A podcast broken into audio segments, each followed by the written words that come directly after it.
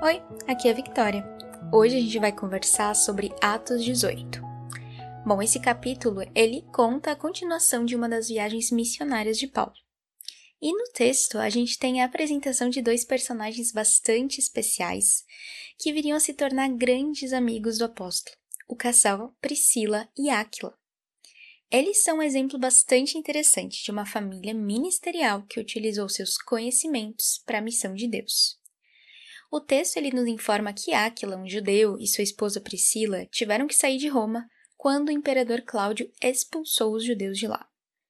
Assim, o casal ele acabou se estabelecendo em Corinto, onde conheceram Paulo. Eles eram fabricantes de tendas, e é meio difícil ter certeza sobre a classe social deles. Mas muitos estudiosos acreditam que a fabricação de tendas ela era uma espécie de negócio da família, o que permitia então uma certa mobilidade social e também de local. A gente sabe que mais tarde Priscila e Áquila eles voltariam a Roma.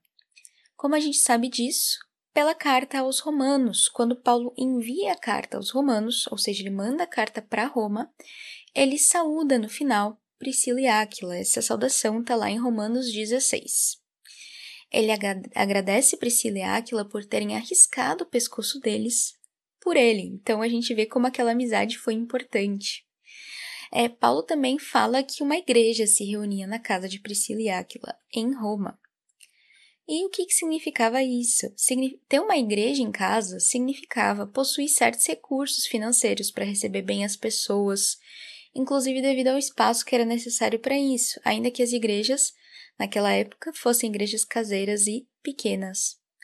A gente pode entender, então, em conclusão, que Priscila e Áquila, muito depois do episódio citado de Atos 18, que a gente leu hoje, muito depois disso, eles continuaram usando os dons deles e os recursos para cuidar da Igreja de Cristo e ajudar aqueles que precisavam, e que nós possamos também ser assim e imitar o exemplo deles.